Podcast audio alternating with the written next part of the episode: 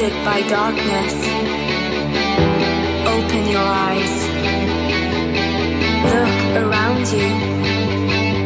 It's a beautiful life. Don't waste time. Open your mind. Have no regrets. Paint the sky your favorite color.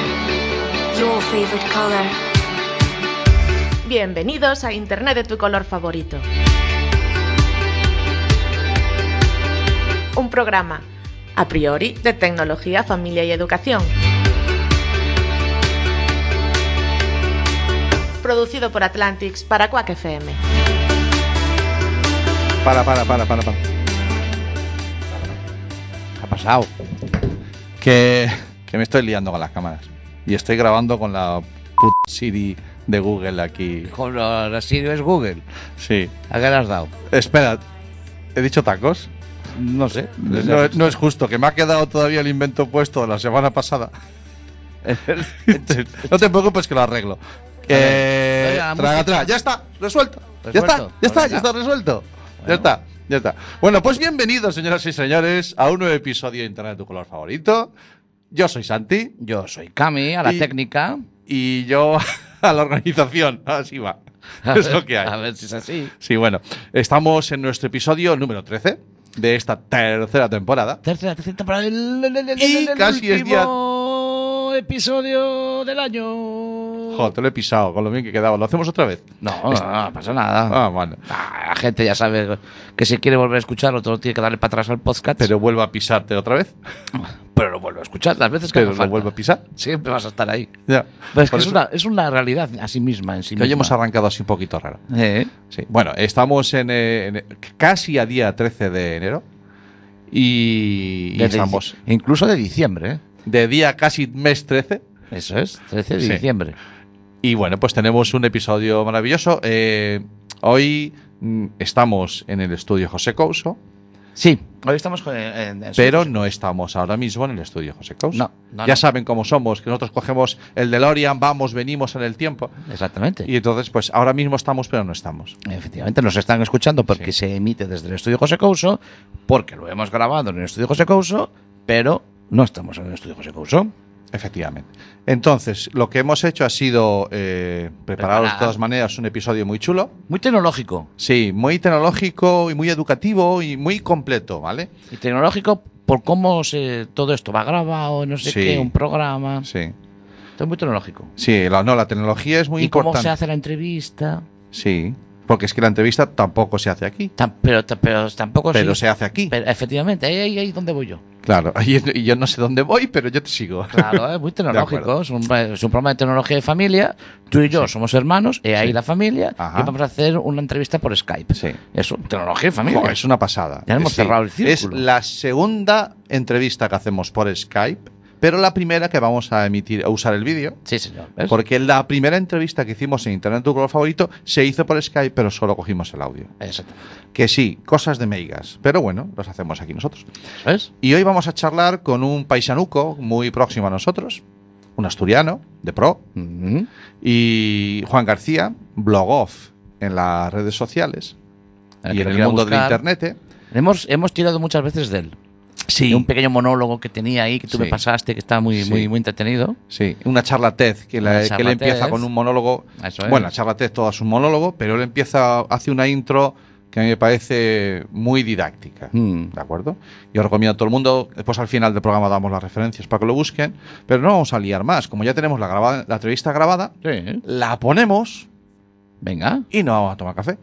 Bueno, Esto pues es una son- maravilla son- lo de la radio. Son las 7 y 4, aún no son las 7 y 5. Sí. La gente que se quede aquí con, con nosotros, que se quede con nosotros, Sí. escuchando. Si nos están nosotros- oyendo y nos ven por la calle, que no se asusten. Nada, porque vamos a tomar café Claro. mientras estamos haciendo la entrevista. No, pero es que esto ya no. eh, Bueno, sí, es igual. Es así. Pues venga, ahí vamos. Adelante. Muy buenas, estamos en directísimo grabado, como tenemos por costumbre, y hoy estamos charlando y vamos a charlar un ratito con, con Juan García. Muy buenas, Juan, bienvenido a Internet de tu color favorito. Hola, ¿qué tal? ¿Cómo estáis?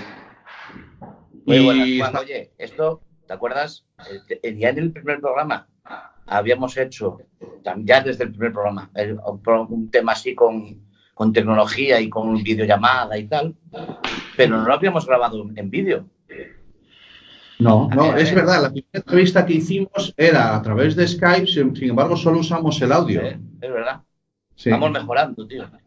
Oye, ¿qué tal si, si presentamos al invitado que está, que está aquí en directo? bueno, pues, sí, no me cortes. Juan García, eh, por fin Internet de tu color favorito. Cuidado, si no ha sido antes, ha sido sencillamente porque no te habíamos avisado. que me apetecía y que todavía no me atrevía, ¿vale? Y que. y por errores informáticos, porque yo también asumo mi parte de responsabilidad, como te dije, que me habías escrito y en un alarde extraordinario de incompetencia digital me había respondido a mí mismo. o sea que al final en casa le hacer un cuchillo de palo. Con lo cual. Perfecto, es que pegas en el perfil de Atlantics perfectamente. Claro. claro. Pues eh, vamos a presentar a, Juan, que es, que es divulgador, comunicador de todo esto, de, del uso responsable de las TICs, de la, de alfabetización digital, de, la brecha digital. Eh, bueno, y además es una persona que también hace cosas muy interesantes. Pero bueno, eh, Juan García, blogó, blogó, Juan García, ¿son la misma persona? Eh... sí, eh, a, efectos, prácticos, sí. Eh, Blogoff es el, nombre de la bitácora eh, que empecé pues allá por el año 2005-2006, cuando los blogs estaban de moda, cuando éramos, éramos los youtubers de la década pasada. Eh, y entonces, bueno, sí que es verdad que en ese proyecto originalmente eh, trabajaba con más gente, colaboraba con más, gente, era un proyecto colaborativo que, llevaba, que coordinaba yo. Pero bueno, con el tiempo, pues al final se quedó un poco también ya en más marca, marca personal, cambió un poco el enfoque del blog y en redes sociales, pues en Twitter, en Instagram y tal, suelo también utilizar un poco ese alias, ¿no? De, de blog y en principio, eh, Blogoff, ¿cuál es el objetivo? ¿Cuál es la intención con la que, bueno, ya contaste en su momento que pretendía ser un, ahora, un cuaderno de bitácora, y a día de hoy, ¿qué, qué pretendes? ¿De qué manera crees que ayuda Blogoff? Eh, el objetivo principal de Blogoff, como todas las cosas que hago en mi vida, es ganar dinero. Eh, que es una que es eh, algo muy sano y muy importante para comer. lo único que pasa es que a eso se llega a través de a través de muchas vías. Entonces, eh, en el caso de Blogoz, eh, sí que ahora mismo es un proyecto que es más de marca, marca personal, no tiene, no tiene publicidad ni tiene patrocinios de algún tipo. Pero bueno, sí que es algo de hecho que, que, sigo recomendando mucho a la gente y que, bueno, por mucho que ya han aparecido nuevas redes sociales, creo que la capacidad de escribir artículos sobre un tema específico que te interese eh, y demostrar un poco tu competencia profesional en ese sentido y, ponerlo en un sitio en Internet que sea tuyo, que no sea una red social externa, pues hombre, me, sigue pareciendo que abre muchas puertas y muchas oportunidades personales y, profesionales. Entonces, no, aunque no me permita ganar dinero directamente, sí que me permite, pues eso, estar aquí, por ejemplo, ahora con vosotros, estar en, en congresos, conocer gente, hacer contactos profesionales y luego, bueno, eso se podría hacer con muchas temáticas, pero obviamente lo hago con, una temática que me apasiona, que es la, educación, la tecnología y un poco la, transformación social, ¿no? De qué modo la tecnología acaba transformando la, sociedad. Toda... No, no, no. que antes hice una comparación. Eh, dijiste, Juan, que eh, eh, los youtubers de ahora, de hoy en día, pero lo que pasa es que con una diferencia me parece su, total, es que youtubers dependen de YouTube. Eh, este año que viene les va a pegar un palo. Efectivamente.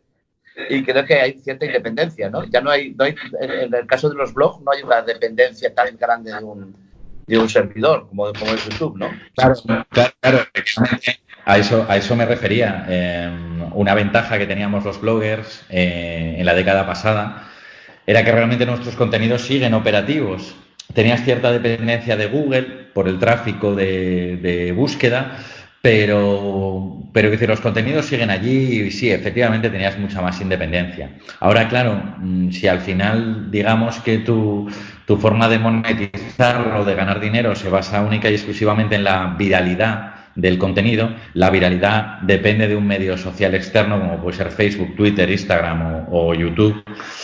Y bueno, pues es un terreno delicado que, oye, que yo respeto muchísimo y mucho a la gente que se mueve muy bien allí, pero la verdad es que yo me encuentro todavía al día de hoy muy cómodo, sentándome delante de mi WordPress, eh, poniendo una entrada en blanco y poniéndome a escribir ahí tranquilamente y creo que es complementario con poner un hilo en Twitter o hacer cosas en otros sitios. Vale, eh, con esa forma de comunicar que es a través de lo escrito, eh, llegamos a una generación muy en concreto, a los que nos hemos formado a través de la letra escrita. Sin embargo, Sí. eh, o, o ya no pretendes llegar a generaciones más jóvenes, porque entonces te tienes que ir al multimedia, Juan.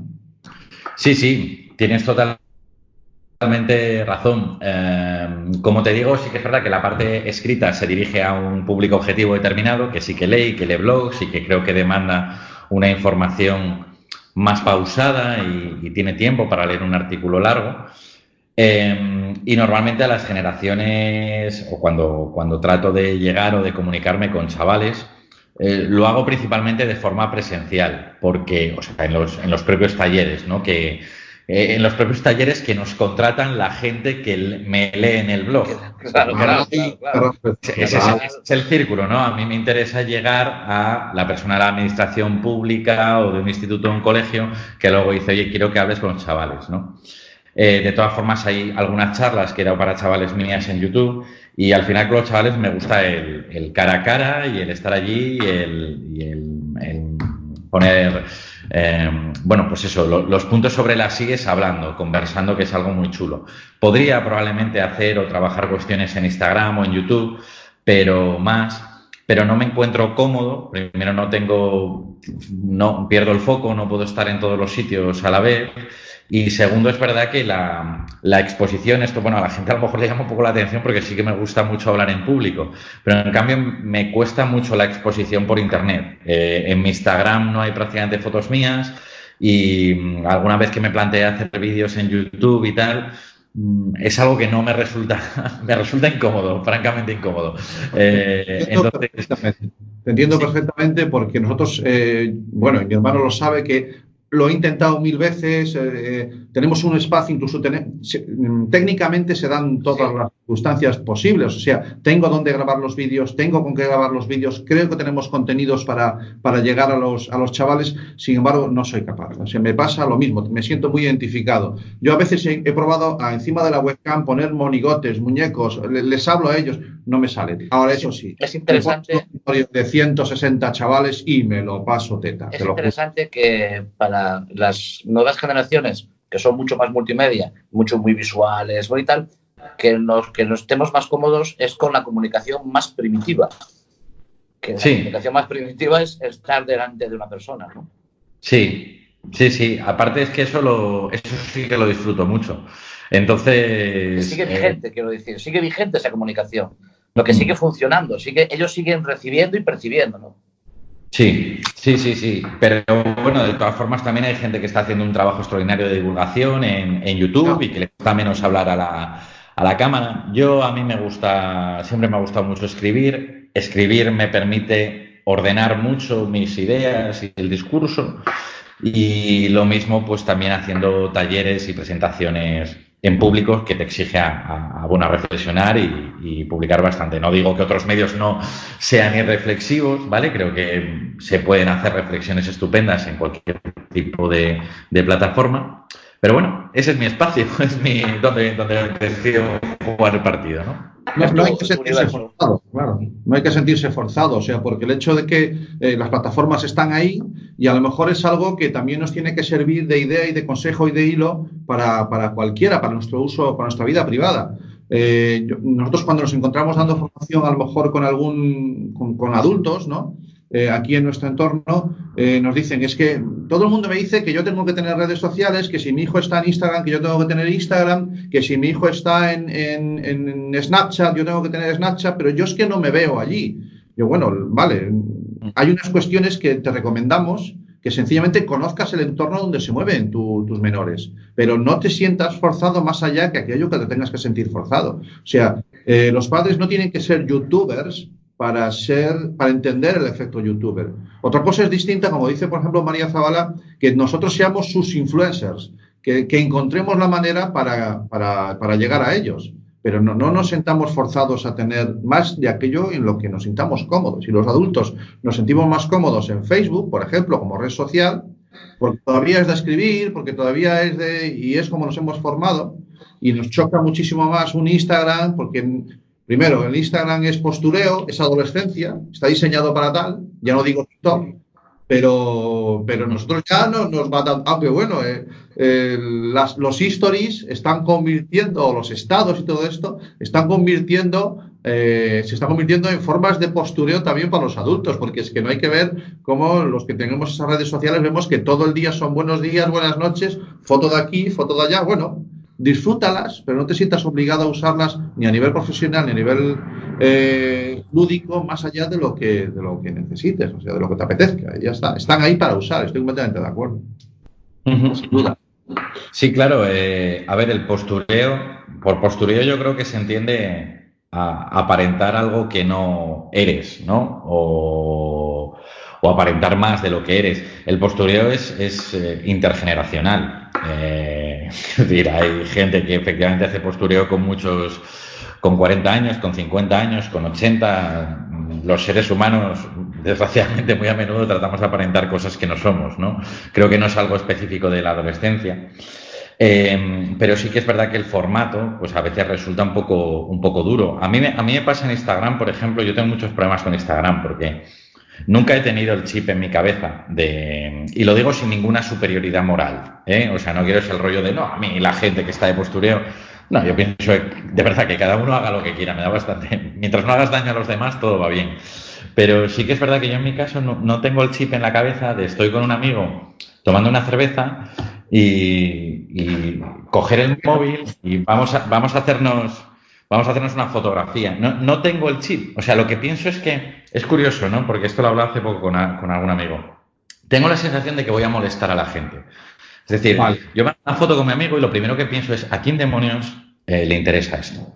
Entonces, ¿por qué voy a, voy a, voy a poner esto? Porque es como molestar, es como si, si vosotros dos estáis hablando y de repente me meto yo en medio y digo, hey, ¿sabéis que estoy tomando una cerveza con un amigo? Y me resulta invasivo, ¿sabes? Tengo esa sensación de, Sí, es que lo es. Tampoco creo que a nadie le vaya a interesar. Pero luego, curiosamente, claro, pero luego, no sé si os pasa a vosotros, ¿no? Pero a mí sí que me pasa que, por ejemplo, cuando veo el Instagram de mis amigos, a ver, hay algunos que son infumables, pero bueno, tengo afortunadamente suerte con mis amigos. Pero hay veces que ponen publicaciones muy sencillas de, yo qué sé, estoy de vacaciones aquí en la playa, tomando en un chiringuito, lo que sea, ¿no?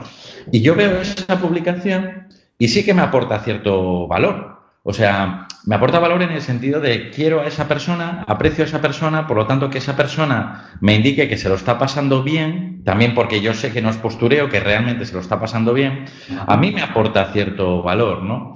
Entonces creo que al final todo rascas es, es, es complicado.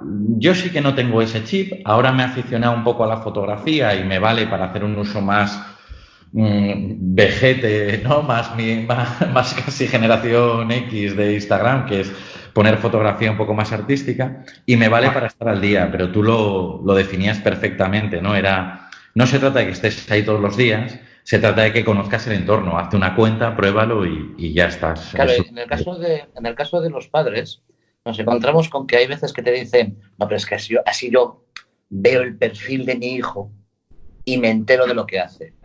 Ujú. ¿De dónde vas? Sí. No es- ese no es el mensaje. Primero, tu hijo seguramente que el perfil que te da a ti no va a ser el que él use después, que él va a tener Sí. otros perfiles. Y segundo, el- no es el objetivo. El objetivo no es que espíes a tu hijo en Instagram, sino que conozcas cómo es ese barrio. Claro. El barrio de Instagram, el barrio de Facebook, el barrio de Twitter. Conoce los barrios.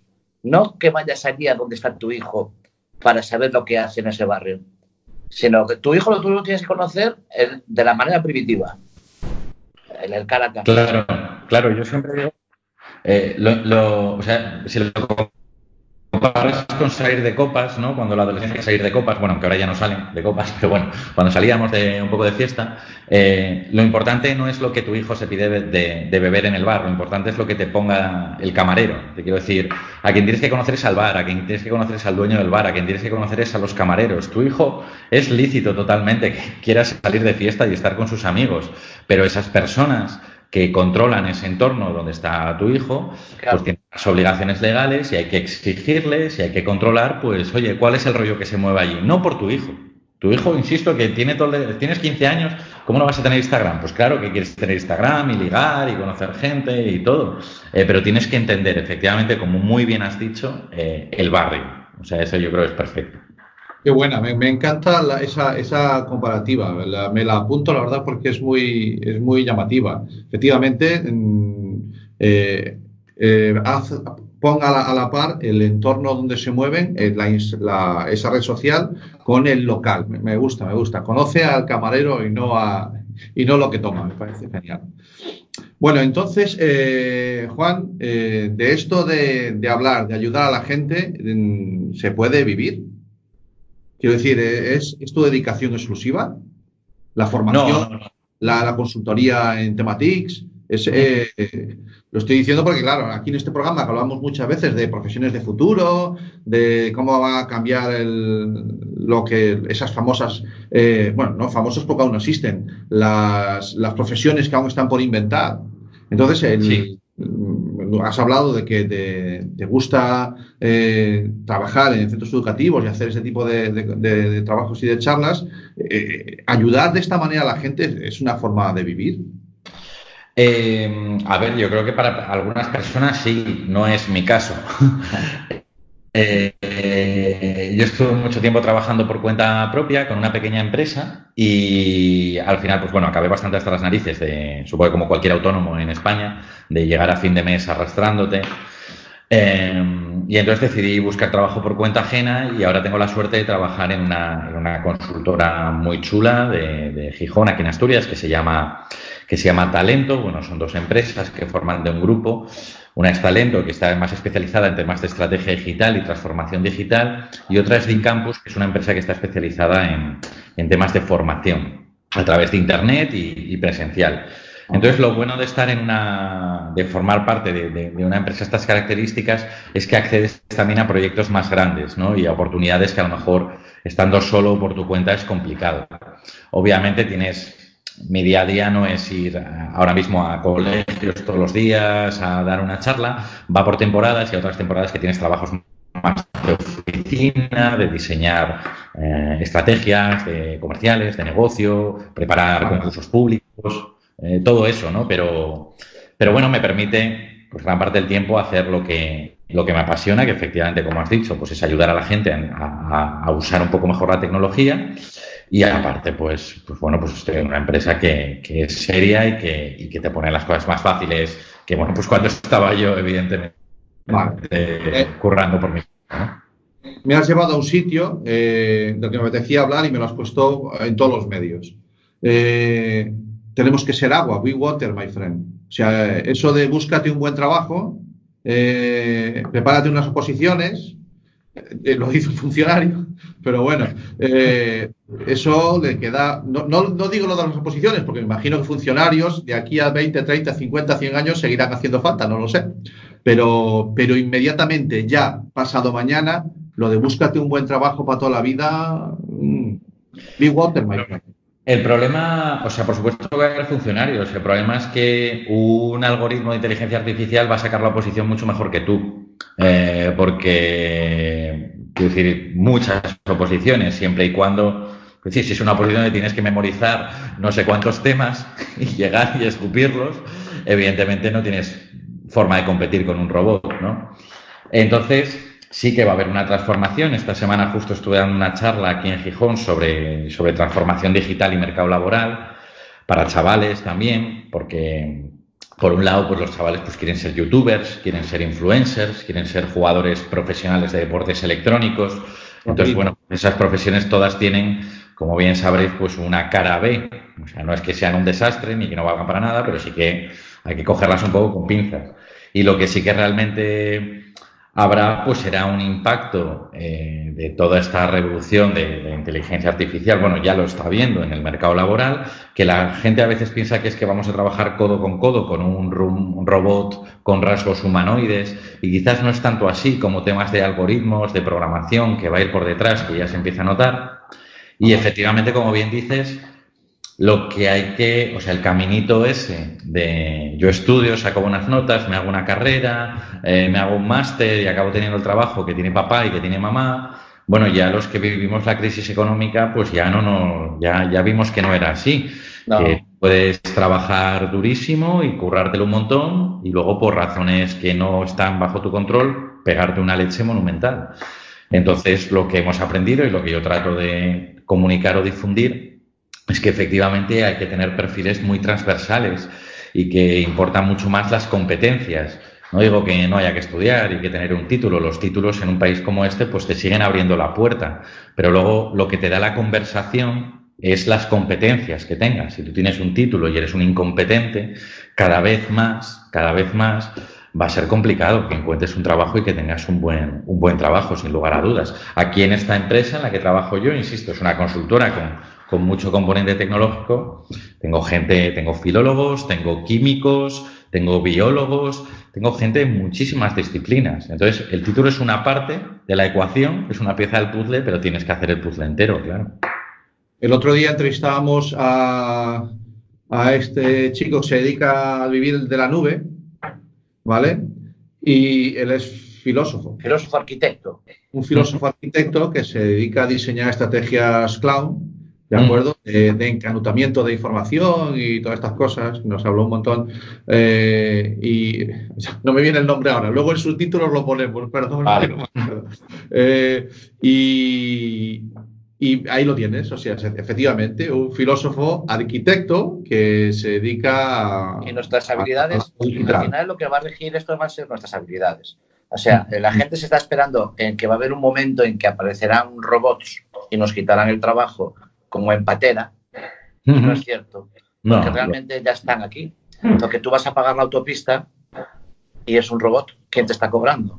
Eh, eh, tú vas a un jardín y ves que el que está cortando el césped es un robot. Porque está la maquinita con las rueditas cortando el césped. Efectivamente. en tu casa, quien pasa la aspiradora es un robot. O sea, eh, esto no es que vaya a ser una cosa, una, un boom, es que ya lo ha habido.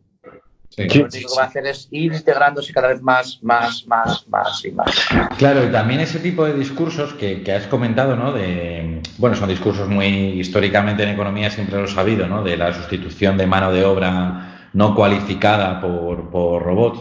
También hay que matizar que en este caso es un poco distinto que, que cosas que pasaron anteriormente en la historia, porque lo que tradicionalmente se entiende por trabajo no cualificado ahora mismo a lo mejor se cambian las tornas, porque la inteligencia artificial donde tiene más impacto es en los trabajos rutinarios, es decir, en, trabajos que hacen la misma tarea continuamente. un dermatólogo, tradicionalmente un dermatólogo se considera que es un trabajo cualificado, porque tienes que hacer medicina, que es una carrera muy exigente, hacer una oposición, etcétera.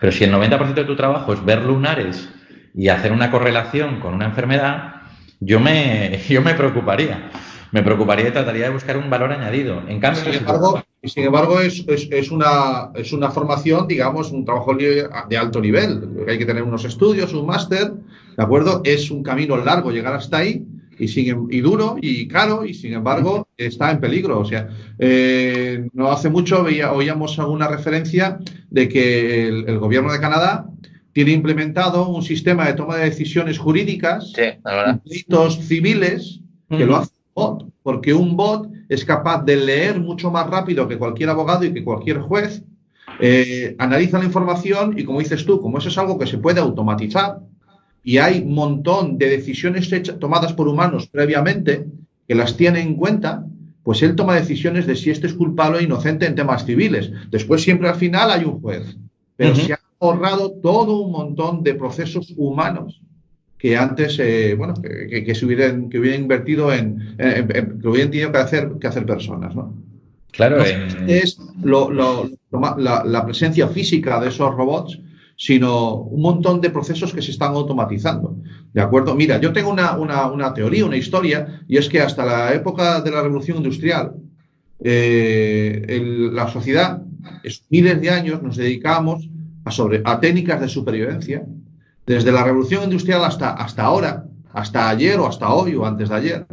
eh, el humano se convirtió, ya no teníamos problema por la supervivencia, sino que nos convertimos en productores. Nuestro trabajo consistía en producir y, nos y creamos eso de la, sociedad del consumo y todo eso para que, porque éramos productores, era la principal función del ser humano. Pero eso también ya, ya está, ya está, ya está roto, ya se acabó. Eso está vulnerado, como si hubiera sido un hash que ha sido vulnerado, hay que inventarse otro. Bien, ¿qué nos queda? ¿Qué es lo que nos distingue? La creación. Lo único que nos hace singulares a los humanos es crear. Y a partir de ahora, todo lo que le queda al, al- a- al ser humano, que lo- a ver, siempre va a haber gente con, una, con un sacho, como decimos aquí, cultivando unas patatas como nuestro padre. Siempre va a haber alguien que va a tener un tallercito o, que- o va a haber alguien que te tenga que venir a arreglar eh, la tubería que se te ha roto. Pero Sí, la principal ah, utilidad, utilidad del ser humano en la Tierra es crear a partir de ahora. No nos queda. Y ahí es donde tenemos que ir. Y eso ahora lo tenemos que, tenemos que buscar creadores en un sistema educativo que nos pone por, por filas y por columnas en un centro educativo y que nos enseña a memorizar. O sea, o, rompemos de una vez ya el sistema educativo y lo adaptamos, o si no, estamos chocando nosotros mismos, ¿no? Sí, sí, eh, el ejemplo que te iba a poner, tam- eh, bueno, eso lo que tú decías, ¿no? Un fontanero, tradicionalmente un fontanero parece un trabajo poco cualificado y sin embargo probablemente tenga, se vea menos impactado, menos afectado por esta revolución. Y, por ejemplo, los notarios, un notario con temas de blockchain o, o cadenas de bloques, la figura del notario pues, no tiene por qué, o sea, puede desaparecer perfectamente, ¿no? Entonces, efectivamente, hay que buscar lo que te diferencia de un robot. Eh, y hombre, yo creo que en general, pues tenemos, tú acabas de comentar, pues eso, la, la creatividad, la humanidad, eh, cierto pensamiento. Bueno, hay determinadas competencias que curiosamente muchas veces se asocian además a las carreras de letras. Eh, por eso también, pues bueno, en muchas grandes tecnológicas empiezan a valorar esos perfiles híbridos que comentaba, donde tienes un enfoque a lo mejor pues más humanista, más ético, más filosófico, tienes un valor añadido, ¿no?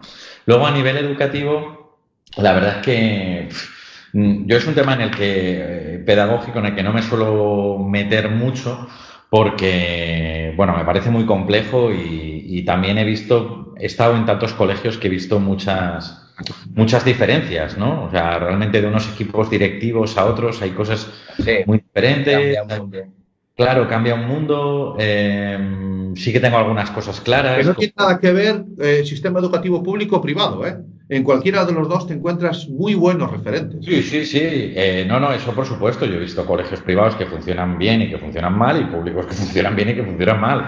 Eh, sí que hay determinadas cosas que vas viendo con el tiempo y que reclaman los profesores que sí que te das cuenta que funcionan.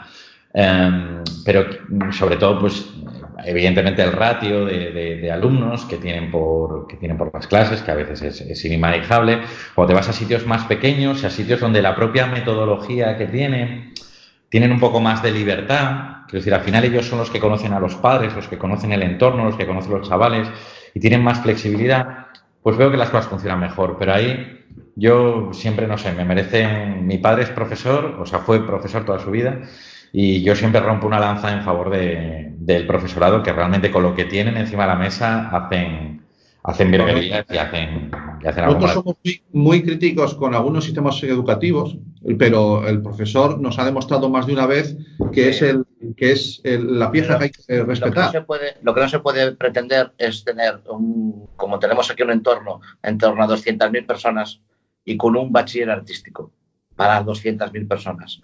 O sea, un solo En nuestro instituto en todo el entorno. O sea, eso, eso a mí no me dan las cuentas. Yo entiendo Ujú. perfectamente que las ingenierías están muy bien y lo que tú quieras, pero tú tienes que, como educativo, estás, estás enseñando a nuevas generaciones. Y las nuevas generaciones tienes que estar por delante, tienes que, tienes que estar un paso por delante. Y hay ciertas cosas como la filosofía, las humanidades, y que vemos que es lo que va a salir, y tú lo que haces es poner un bachiller artístico. Cortar. Sí. Es que, eh, no es una cuestión de profesorado, es una cuestión de políticas. Sí, sí, Desde, eso está, desde mi, desde mi punto de vista. ¿eh? eso está claro. De todas formas, es curioso, preparando la charla del otro día, que aun siendo las profesiones de, de STEM, ¿no? que se llaman por las competencias estas de ciencias, tecnología, etcétera y tal, siendo la demanda del mercado mucho más alta que la oferta, eh, en los últimos 10 años la matriculación de universitarios en carreras eh, jurídicas o sanitarias o incluso de letras eh, ha subido respecto a este tipo de carreras, de más de ingenierías, donde han bajado las matriculaciones, eh, especialmente en el caso de, las mujeres, donde en tratamiento a la, la, polémica un poco que hay ahora, ¿no? De, de la brecha de género, este tipo de carreras.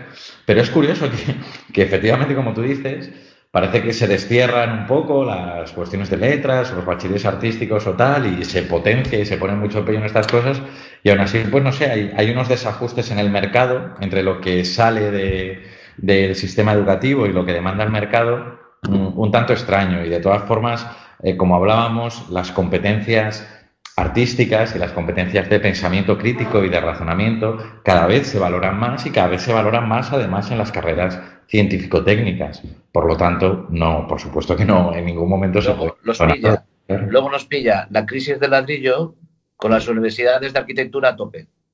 Claro. claro. Es, es, es, que, es, que, no tenemos más que mirar para atrás, sino muy lejos. Nos, nos, cuesta mucho, nos cuesta mucho mirar para adelante porque hasta ahora siempre hemos funcionado así. O sea, llevamos generaciones, Cami, eh, pre preparando a nuestros hijos conforme a lo que había pasado antes. Lo que pasa es que antes los tiempos eran, eran más largos y daba tiempo a que una generación a cambiar, sí. cambiara, ¿vale? Eh, otra charla que nos encanta mucho, además de la, de la tuya, que ahora lo voy a citar para que la gente la busque, eh, que es la que Juan García da, una, era una charla TED de Oviedo, ¿te acuerdas del año 2014, puede ser? Puede ser, sí, puede ser. Y la pondremos después, la, el enlace en las notas del programa, que tú hablabas de eso, de, de la... De, de presumir de analfabetismo digital ¿no? uh -huh. y que lo hacías muy bien. Pero hay otra que nos encanta usar también, que es de Genís Roca, una charla que dio aquí en Coruña sobre sociedad digital, en la que habla de, claro, primero, por un lado, tranquilos, ¿eh? Eh, no está pasando nada nuevo, sencillamente toda la vida de Dios, las generaciones más mayores no entienden lo que hacen las más jóvenes. Lo que pasa es que en los últimos 20 años han pasado un montón de cosas que no tienen referentes, lo que él llama eh, esos cambios disruptivos. Disruptivo. ¿no? Entonces, eh, bueno, pues eh, hay que coger conciencia de que estamos viviendo un momento revolucionario. Eso es innegable. Y desde dentro, si te quedas dentro, no ves, el árbol no te deja ver el bosque. Entonces, sencillamente hay que coger conciencia, que es el consejo que le doy a todo el mundo, de que está pasando lo que nunca había pasado. Entonces, técnicamente nos ponemos poner más o menos al día pero relax todo el mundo, porque nuestros valores siguen siendo los mismos y siguen valiendo, así que tranquilidad. Yo no tengo que preocuparme por si mi hijo eh, sube o no sube fotos de... Sí, voy a seguir, voy a decir, no tengo por qué preocuparme por eso. Lo que tengo que preocuparme es porque mi hijo adquiera los valores y la importancia de respetar a los demás. Si mi hijo entiende que hay que respetar a los demás y que las reglas en casa y en el patio cuando juega físicamente son las mismas en redes sociales, después ya lo otro ya sale solo. Ya da igual si es que no sé si tiene que tener 14 años, 16, es que da igual. Mi hijo está educado en valores, eh, es una persona que respeta a los demás, pues ya lo va a hacer en el otro lado. Es así de sencillo. El, problema eh, de las redes sociales es que han puesto de manifiesto eh, la falta de tolerancia, la falta de pensamiento crítico, la falta de educación, la falta de empatía, la falta de mogollón de cosas de gran parte de la población. Eh, yo soy muy positivo, o sea, también pienso que las redes sociales eh, han puesto de manifiesto todos los contrarios de lo anterior que acabo de decir. Lo que pasa es que normalmente por los propios algoritmos de decisión de, publicación en las redes sociales, aquellos contenidos que son más, más duros eh, más polémicos tienen más visibilidad que un hilo de forocoches donde, pues yo qué sé, un chico de repente quiere celebrar su cumpleaños y no han ido los amigos, o está enfermo o ha tenido una operación y de repente todo Internet se conjuga para tener una acción súper chula y súper guay con esa persona. Bueno, pues al final eso siempre va a tener muchísimo, muchísimo menos eco que, que las cuestiones que son más violentas y más desagradables. Pero yo creo que, o sea, la tecnología me preocupa, pero estoy totalmente de acuerdo contigo. O sea, a mí lo que más me preocupa son otras cosas. Y efectivamente, si estás educado en cuestiones, cuestiones éticas y, y morales y no sé, y tratas, si tratas a la gente con respeto en el día a día, la tratarás con respeto en internet. Es que es Quiero de. añadir, quiero añadir una cosa. Lo que estamos hablando siempre de tratar a los demás, trata a la gente con respeto y trátate a ti mismo. Que ese es un valor que me parece Sí, sí. Que, que está que se ha quedado como a un lado. ¿Sabes? Sí, sí. uf, lo echo mucho de menos. Que la gente se, se, se- se trate a sí mismo con respeto.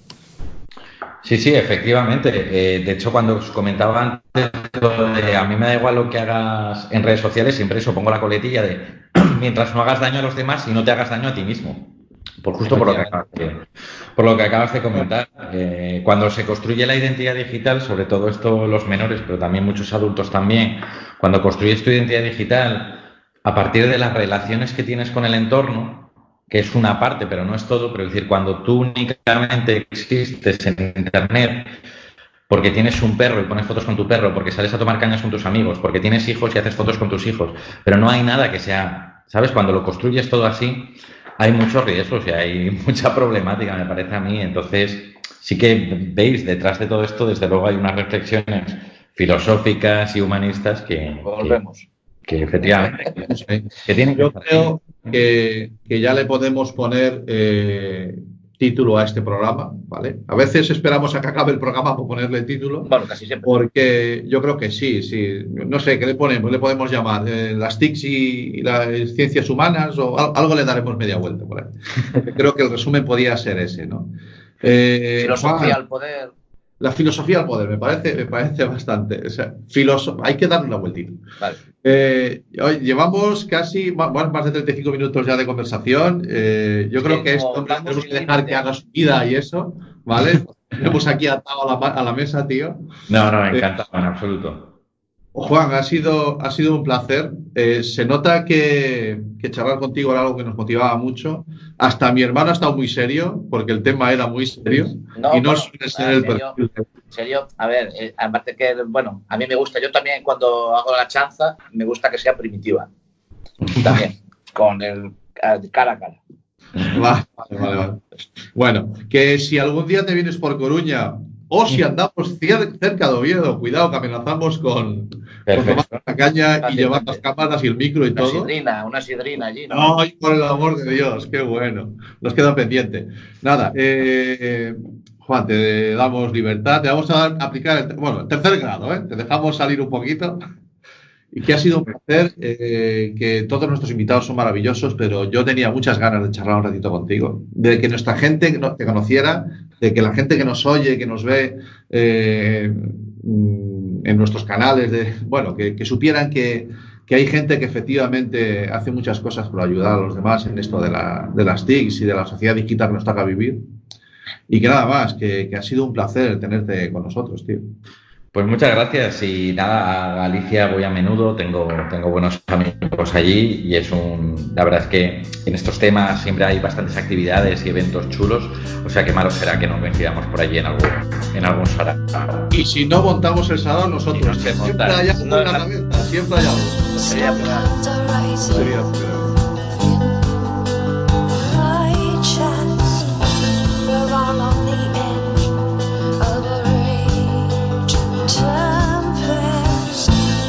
light shine.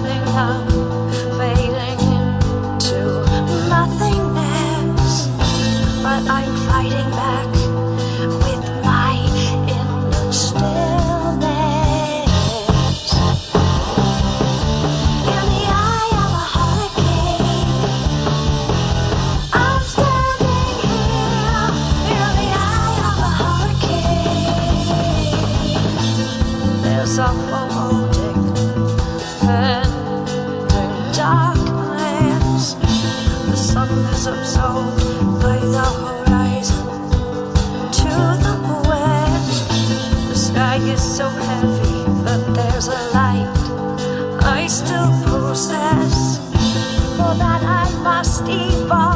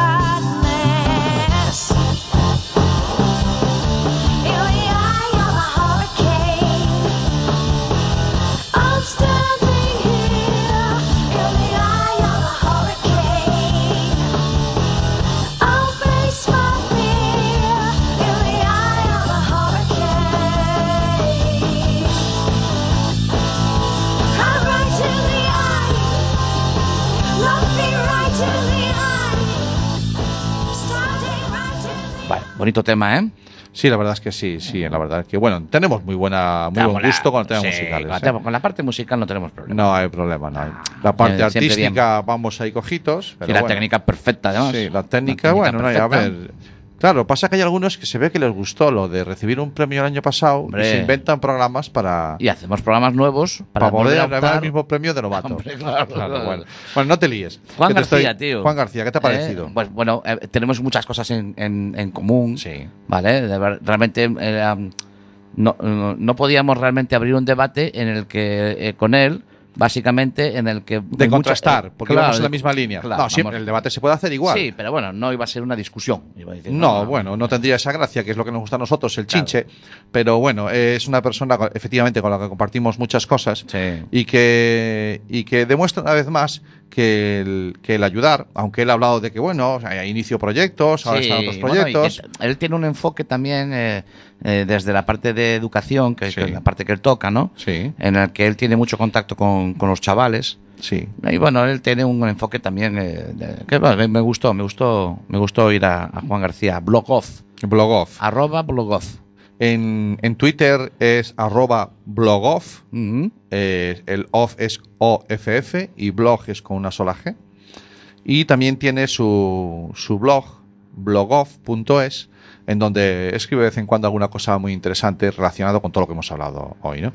Y a todo el mundo, déjame que mientras estamos hablando lo voy a buscar. Sí. Eh, les voy a decir dónde tienen que buscar en internet esa, esa charla TED de la Sí, que ya sí, hablábamos. hablamos antes, ¿vale? sí, de, la, la que nos, ¿De esta cuántos años tiene esta charla? Creo que Pues, nos lo comentó él en la Yo creo entrevista. que, que tiene ya, Sí, ya 2014, Sí, ¿eh? debe tener- debe 2014. tener- De 2014, ya tiene 2014, cinco sí. añitos, sí. Mira, si la gente en YouTube pone. Espérate que arranque la wifi aquí, me sale el título, entonces yo lo digo. Claro. ¿vale? Alfabetización digital de Juan García en Son muchas palabras esdrújulas ya, ¿eh? En- en- o sea, alfabetización digital. es que... eh, Juan García, no es tan complicado, tío. Juan García, alfabetización digital. Sí. Vale, bueno. Y ahí ya le sale el vídeo, ¿de acuerdo? O saltas, o saltáis los anuncios cuando te deja. Y ya empieza la charla TED. Bueno, si no se los quieren saltar, esas, eh, al final se factura. Sí, bueno, También hay que facturar un pobrecitos los de. YouTube que si no tienen de qué vivir. Claro, te date cuenta que este año, en el 2020, les van a pegar un palo bueno, que creo que les bajan un 90% los ingresos. Bueno, es lo que tiene que cumplir la ley. Sí, hay que cumplir la ley. Es lo que tiene que cumplir la ley. Vale, bueno, ahí- pues estamos terminando, tío, el último programa de Último, último, último. 2019. ¡Tas! Se nos acaba el 2019. Sí, así de forma eh, oficial. Oye, ojo, eh, nos tomamos un. Tenemos. mm, voy a decir un. Bueno, está- estamos en horario. Todavía, ten cuidado. Tenemos los. Voy a, decir- a ver si te vale así. Tenemos los testículos tan gordos. no, no, no vale. No sé si está mejor dicho No sé, así. está mejor dicho. En fin, Como para parar en el 13. claro. Hombre, Cuidado, no, ¿eh? de Eh, supersticiosos nada, ¿eh? Lo paramos Ni he el- dicho 12 más 1 ni nada, no, no. Hemos En el parado 13, en el 13. sí, Hemos parado en el 13 y nos tomamos ahora un descanso. sí. Que, que De es- más de 13 Que días. si no crece, Va- vale, vale, mal vale. vale. número, si no Que crece. Sí crece, claro. Va a crecer a, partir, a finales de enero. O sea, nos tomamos ahora esta. Vale, bien, bien. Hombre, y, eh, nosotros de Navidades vamos bien. si el- Casi enganchamos con carnaval. Casi, casi, no hay ningún problema. Joder. Sí, bueno, ¿y Sí, qué ¿eh? problema hay? Sí, sí, no. si total vamos a cobrar lo mismo. Sí, sí, no, no, nosotros vamos facturando igual. Sí. Mm, Entonces la gente. Claro, yo es que Los tengo, dejamos tirados. Yo es que tengo miedo de encontrarme gente por la calle andando sin rumbo. ¿Tú crees? Los jueves de 7 a 8 de la tarde. perdidos. ¿Tú te Desconcentrados. imaginas la gente que a esta, a esta hora está en el paseo marítimo, carajo, con la rasca que hay, pero bueno, en el paseo marítimo, Pero es un buen sitio en el postureo, escuchar. y que van, vienen, hola, Claro. buenas tardes, doña Carmen, buenas tardes, Claro, don. Manuel. Dentro de una semana, dando vueltas en círculo. No saben. Ah, Ah, no saben, no ah, saben. ah, no saben Pollo sin hacer. cabeza, pollo Sí, sin cabeza. Igual, Walking totalmente, Dead. Totalmente, Walking totalmente. Dead. ¿Por qué? Porque no hay internet en tu color favorito. Pues tenemos que hacer algo. Algo hay que hacer. No sé, ¿eh? pero hay, em, hay otros que hacen magdalenas con los cachos de... Ay, no, este no, es- no es la- no, no, no es magdalenas, es, es... ¿Cómo se llama? Con los cachos de que te sobra. Cupcake. Ah, eh, sí, lo- el pudding. El pudín. Ah. Hacer un pudín ¿Tú quieres de que hagamos un programas. pudín? Un pudín de programas o algo así, ¿no? Pudding de internet de tu color favorito. Algo, un, postre rico. Vale. Señoras y señores, esta es la maravillosa mente de Cami. Se le acaba de ocurrir la brillantísima idea de la que presumirá toda la vida de que yo me curre un montón de episodios, seleccione algunos fragmentos, los adjunte vale, todos y se los sirva cuando no está él aquí. Tengo la sensación de que sé por dónde vas. sé coger las indirectas. Sutileza. Sé coger las Muy indirectas bien. Y sé por dónde vas. Vamos a ver. Hay dos opciones. En, la- en la vida siempre hay opciones. Venga, No siempre, no tiene por qué ser todo siempre del mismo lado. vale. Hay dos opciones. Lo puedes hacer tú y saldría de esa manera. O lo puedo hacer yo y cojo los cachos al show. Sobre todo donde suene yo mejor. Eh, Donde se me oiga a mí más, donde yo más hable, Vale. es lo que va a salir. vale. Preparas Sabes que hay un montón de otro. semanas de aquí a finales de enero. Preparas tú uno y preparo. Ah, no son dos. Hostia. Hay un lote de semanas, no, hombre, pero compañero. las de Navidad. Esos no los hacemos. No, esos, es- esos, Esos. esos los dos que quedan ahora. Pues de momento, esos dos. Luego Vale. ya veremos. ¿Y en enero gente- qué hacemos? En enero ya le diremos a Ah, la gente loca dando vueltas. Claro, es que hay que sacar esos vídeos. Ah, vale, Yo- vale, vale. Haces vale. tú uno Sí. y vamos a poner el pudding de Santi. Vale. Y luego hago El yo otro cupcake de Cami. y hacemos el cupcake de Cami. Me parece bien. Entonces que cada uno, luego Sí. que nos manden por redes sociales cuál le gusta más a la gente. Sí, bueno, contestarán dos. Claro. claro. Uno, uno para mí y el otro también. Tú y yo. No, pero bueno. bueno, no. pues me gusta el reto. Sí, sí, Claro. acepto, acepto. Cho- choca, mira, Hacemos mira ahí un- para la cámara. hacemos un choque. No, así, mira para la cámara. Ahí, que no se ve la mano. Claro. Ah, así. Ahí, ahí, ahí, ahí, ahí, choca. Hacemos un choque de manos. Hacemos dos pudding para probar. Sí. Si nos gusta, pues que tampoco Sí. vamos a encher. ¿Y, y hay que repartirse los episodios antes o...? A ver si vamos a poner lo mismo. Claro. Yo posiblemente coja el tuyo y lo vuelva a poner. Ah, y es verdad. ¿Quién va primero? Tú, joder. No, sorteo. Sorteo puro y duro. Tiene que estar Jareas, la mano inocente, que estos días, estas dos semanas nos ha dejado tirados. Pobriño, está con sus Está con la mierdas. Está, Está con la mudanza lleva un mes. Ahora vamos a hacer la mudanza. El tío Joder, calcetín, ¿qué está calcetín. haciendo él solo en los Calcetín, bolsillos? Calcetín, calcetín. Claro, te llamo a ti para hacer la mudanza. Le llamé. Bueno, algo me dijo, sí. Bueno, a mí me dijo. No le hice mucho caso. Me dijo, no hace falta que vengas. Sí. Sí, para, que, para, para lo que vas a hacer. Vale. O sea, eso. Entonces, claro, a ver, yo también. Yo tengo una sospecha. Va- va- Vamos a ver, una cosa. Tengo una sospecha. Yo creo que él va por el día a hacer la mudanza. Y mamá, por la noche, va y trae las cosas vuelve otra vez. Es una teoría buena. Vamos a ver, eh, podemos utilizar algo, in- alguien inocente. Vale. Si, eh, ¿Tú qué escogerías, par o impar? Yo impar siempre. Vale. Ok, Google, ¿qué prefieres, par o impar? Según Wikipedia, la paridad de un número Oh, entero Dios mío, se es que... a su atributo Ok, Google, te silencio. Cállate, ok, Google. es que la hemos dejado aquí toda la intenté- semana. Lleva aquí toda la semana esperando para hablar un rato. Sí. E intenté que fuera ella la que escogiera quién era el Vale. programa. Si Mira, es muy fácil. Si, si lo dice par, Sí. eh, es para ti. Si lo dice impar, es para mí. ¿Un número? Sí. Vale, le doy, le doy voz. Ok, Google, di un número del 1 al 7. Según Wikipedia. 6. Par, soy yo. Pa' Escojo ti. yo. Sí. Escojo yo. Y eso hacer. que lo he puesto fácil para mí, porque hacer, le he dado eh. más impares que pares. Pero escojo yo lo que Escoges hacer. tú lo que hacer. Si el primero o el segundo. Sí. El que ha ganado. Sí. Vale, pues eh, haces ser tú el primero. No, ya estamos. Bueno, señoras y señores, que este es el último episodio Sí. dirigido por mí. Das- Despedir a la gente, ¿no? Sí, que A la puta calle. no, sé bueno. Que ya saben Ay, dónde ¿no nos pueden de- encontrar. vale, claro, que nos pueden encontrar en las redes sociales, en la página web de la Asociación Atlantics, asociacionatlantics.org. Y no me quites la música, no me ponga la música todavía. ¿Me vas a poner noticias ahora? Vamos viendo las noticias. Bien, que así como de forma seria, eh, si es que hay algo serio en todo esto, va acabando el año. Sean muy buenos, sean muy. sean lo que les dé la gana. Sea lo ¿Qué que les dé la gana y de- que nos lo vengan a contar. Y que nos lo vengan a contar. Hasta el año que viene. Adiós.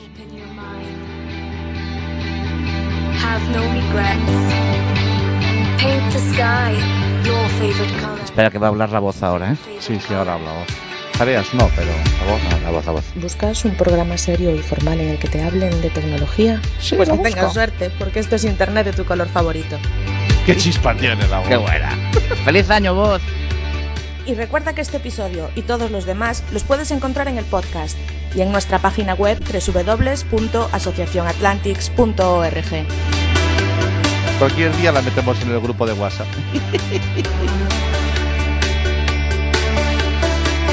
When you're surrounded by darkness, open your eyes. Look around you. It's a beautiful life. Don't waste time. Open your mind. Have no regrets. Paint the sky your favorite color. Your favorite color.